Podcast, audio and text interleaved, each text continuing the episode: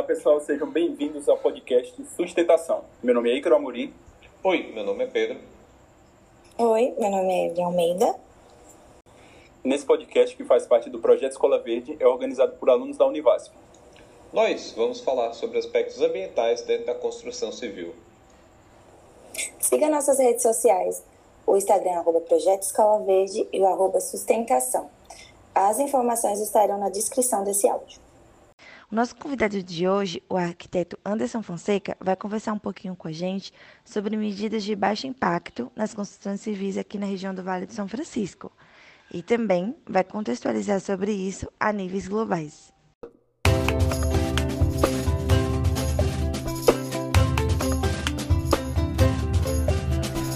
Esse tema é um tema que sempre me intrigou, né? Porque com tanta tecnologia existente no mundo, não teria porquê, não, eu não vejo porquê de, de, de não disseminar essas tecnologias que reduzem o impacto ambiental das construções e da própria moradia do homem, né?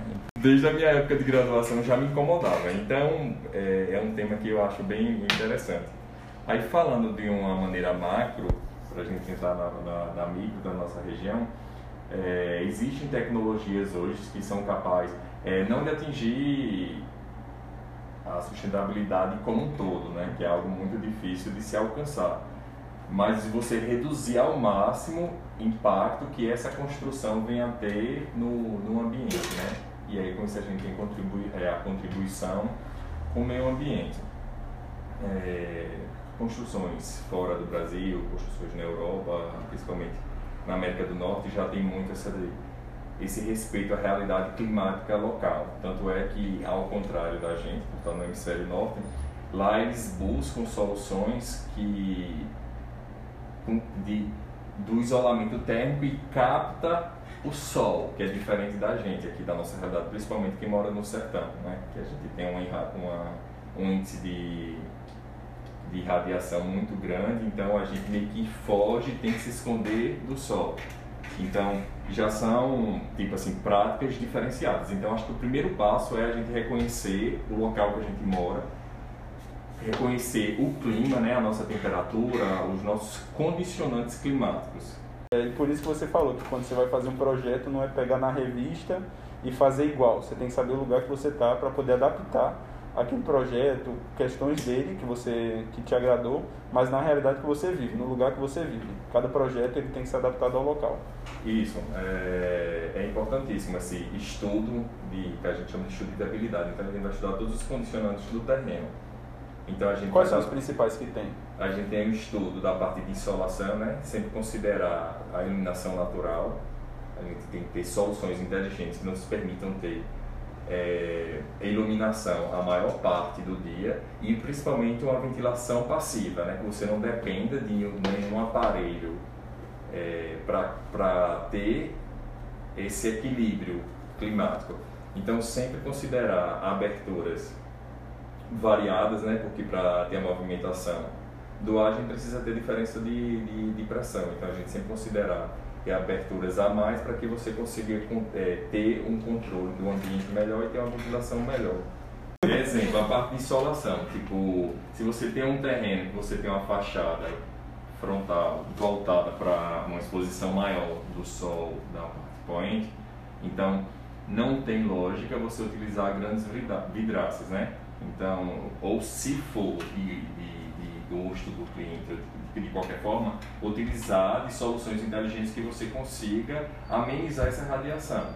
E aí a gente tem diversas soluções para a nossa região, tipo brisas solares, que são elementos que podem ser verticais ou horizontais, que servem de quebra-sol, mas mantêm a chegada da, da iluminação já filtrada, de certa forma filtrada, e consegue manter a iluminação natural e que permite também você ter um ambiente com uma, o vão de janela de porta aberta, porque você tem toda essa, essa proteção. Outro elemento muito importante é o cobogó, né, que é um queridinho de muita gente, que ele serve, ele faz essa barreira. É um elemento bem antigo, um elemento vazado, então ele filtra o sol, mas permite a ventilação passar. Então é algo assim que deveria ser muito presente nas nossas construções locais Além de ser muito bonito, né? É. é, associado à beleza. Tanto é que teve até um concurso há pouco tempo, aqui da nossa região, no escritório de arquitetura, para desenvolver um tobogã para uma empresa grande, né? Inclusive a empresa que faz o, as coisas do Big Brother. Então eu sempre penso assim, elementos de barreira que sirvam de barreira para você sempre conter o sol, a irradiação, mas permitir assim, mesmo assim, que entre a iluminação filtrada e que você permita sempre essa parte de ventilação. E tem uma privacidade também no ambiente de dentro, né? Isso, e ainda permita o cliente, né, que você tenha no ambiente que você que você está morando na sua residência e permita essa questão da privacidade, né? Então, são umas soluções mais inteligentes. A gente tem uma lei federal que ela exige é, das margens, contando das margens dos rios até o início das construções, lembrando que para a legislação considerada construída como tudo que tiver piso e teto, sendo que para preservar o meio ambiente a gente considera ou que seja qualquer solo, porque aquilo torna impermeável. Qualquer coisa que impermeabilizar o solo, já para a gente, já nesse caso do meio ambiente, já é algo que tem um impacto maior sobre o, sobre o solo. Então, nessas matas virgens e nesses ambientes urbanos é considerada a, a distância de 500 metros. É, infelizmente, nossa região não, não respeitou, a prova maior você tem esses condomínios todos dentro dessa faixa, que seria uma faixa de preservação permanente, e que saiu construindo né, é, tem edificações em grande parte dela.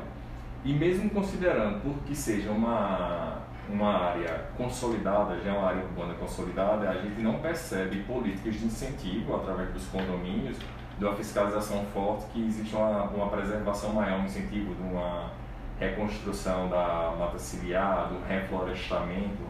Uhum. Então a gente percebe sempre muito assim, é, o uso ligados a a vontades particulares de cada, de cada condomínio e não no pensamento do meio ambiente como um todo. E dentro do, do município existe o um dispositivo legal que é o plano diretor, que ele reúne ações é, atuais de hoje, de, quer dizer, de imediato, médio e longo prazo, das diversas disciplinas no setor da economia, no setor da saúde, no setor da construção, que são disciplinas que precisam sempre estar interligadas é, ele determina parâmetros de construção, já tendo a consideração também dessa contribuição em respeito ao meio ambiente. Uma dessas taxas é chamada da taxa de solo natural, em que toda edificação precisa ter e ela vai variar de acordo com a sua localização dentro da cidade. A legislação determina, tem um mapa, tem as chamadas manchas, são feitas as manchas, e essas manchas são feitas através da característica local, vai depender de cada realidade do bairro. Então, você tem, você tem taxas que vai variar hoje em dia, se não me engano, varia de 10 a 15% a 20%, tem, tem condomínios que exigem 20% de sol natural, que esse trecho é importante, porque às vezes o cliente tipo, ah, não quero grama, não quero, não é obrigado ter grama, apesar do verde contribuir é, o meio ambiente, né? você não é obrigado necessariamente a ter a grama. E a grama ajuda também o microclima, porque quando ela recebe a irradiação solar, ela absorve, ela não reflete. Então, ela contribui com um microclima mais agradável. Essa contribuição do, desse solo natural, na verdade, ele serve para a parte das para captação das águas pluviais. A gente não possui uma rede de drenagem capaz de suprir a cidade como um todo e considerar que toda cidade é um ser vivo, ele está sempre em modificação, está sempre crescendo, a população está aumentando. Então, é, a gente nunca vai conseguir ter uma rede de drenagem capaz de absorver toda a contribuição de uma cidade como um todo, porque ela está sempre evoluindo. Então, essas áreas de solo naturais são importantíssimas para contribuir com essa absorção, com essa absorção da, das águas fluviais. E além disso, ela tem também, mesmo quando não é grama, quando o solo bate nessa parte que é um solo natural, então ela absorve a radiação solar, ela não reflete como se você tivesse um concreto ou como se você tivesse um porcelanato, né? Uhum. Então, são fatores que auxiliam na contribuição do, de respeito do meio ambiente. E lembrando que para a arquitetura a gente fala tanto a parte do meio ambiente, a gente considera os fatores internos quanto os fatores externos, né? Sendo fatores internos, até essa questão de ruído, às vezes dependendo do local que você esteja, até saber direcionar cada ambiente de acordo com o ruído é, da ventilação, tem de que local o, ou aquele ambiente está posicionado que você vai receber um, um, maior barulho de determinada região ou não. Então toda essa parte tem um controle. Voltando para a parte de insolação, é, é sempre bom ressaltar a, a, a, divindade da pele de vidro que o povo faz, né? principalmente a gente do Nordeste, que é algo trazido da, de realidades climáticas diferentes e que o, os clientes querem empregar a todo custo, assim, sem respeitar a, a, a, a orientação ideal. Então, pele de vidro é muito bonito? É muito bonito. Então, você só precisa ter como, precisa, como profissional da arquitetura, ter a responsabilidade de orientar o seu, o seu cliente e saber qual a melhor posição, quais das fachadas receberia uma pele de vidro ou uma, ou uma superfície de vidro maior. Porque não vai adiantar você ter uma pele de vidro gigante voltada para o poente, que você recebe um índice gigante de radiação solar, e ser obrigado a colocar cortina. Então é contradição, é contraditório, porque o vidro serve para você ter essa integração visual, você ter a parte dentro, fora e fora dentro, ou até entre os ambientes. A partir do momento que você é obrigado a utilizar a cortina, porque você precisa ter um protetor, um bloqueador para você conseguir, para que a radiação solar não seja tão incômodo, para que você consiga utilizar o, o ambiente. E além disso, você tem um aumento energético gigante, né? De, e aí, quando às vezes a energia, a fonte de energia, de energia não renovável, a gente tem um agravante, um desrespeito maior ainda. Continuando dessa parte de, de, de insolação, é algo que eu sempre me pergunto por que não existem políticas públicas de incentivo à utilização do painel solar para a gente. É um absurdo. Gente, a gente tem irradiação, a gente tem nível de radiação solar gigante durante o ano. Gigante. Então, é, os governos precisam entender que é importante que cada casa, que cada superfície que a gente possa ter painéis que produzam energia renovável e num, num custo financeiro acessível. Existe em Petrolina até uma lei de incentivo que se você contratar uma casa, se você contratar uma empresa de energia solar que seja local, você consegue abater até 20 mil reais do valor no IPTU, né, que é o Imposto Territorial. Então, isso já, de qualquer, de qualquer forma, já é, um, já é um incentivo, né? Mas eu ainda acho pouquíssimo, porque é muito caro, é muito caro você ter, você ter placa solar dentro de casa. Então, é... Especialmente nessa época que o dólar está muito alto e ela acompanha o dólar, né? Isso, e acompanha o dólar. E não, não, você não tem esse incentivo do governo, tem que ter porque é um facilitador. É, isso é respeitar o meio ambiente, é contraditório, né? No século XXI a gente tem tecnologia, exemplo da vacina, que é produzida em tempo recorde, e tão rapidamente e existir, porque já existem diversas soluções de baixo impacto que amenizam o impacto da existência humana sobre o planeta Terra e não ser disseminada, você tipo você ficar preso porque você não tem um poder aquisitivo para poder adquirir é, a, a, a, algo que vai ajudar não só a minha casa. A gente tem que parar para pensar assim, tem que parar de pensar de forma individual e pensar no coletivo não é só você que vai economizar com a conta, é o meio ambiente como um todo. A partir do momento que eu estou usando cada vez menos energia de fontes não renováveis, eu estou respeitando o meio ambiente. Então isso serve como um todo, né? É, é pensar local e você atingir global. Se todo mundo for tendo. Você não está fazendo um favor para o meio ambiente para diminuir o seu impacto nele. Você está fazendo a sua obrigação, né? Isso, a sua, a sua obrigação.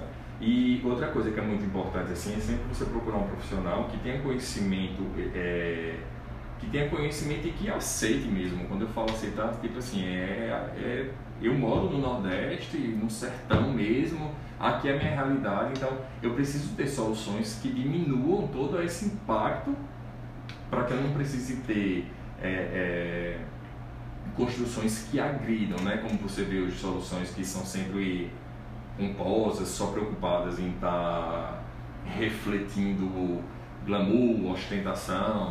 Tipo, uhum. eu sempre costumo brincar assim, que você não precisa ter uma casa de adobe, do barrozinho do adobe, para poder ser uma casa que respeite o meio ambiente. Você pode ter altas tecnologias. Na verdade, deve, a gente deve ter altas tecnologias disseminadas para a gente poder é, impactar cada vez menos no meio ambiente. É outra coisa importante é a parte da ventilação.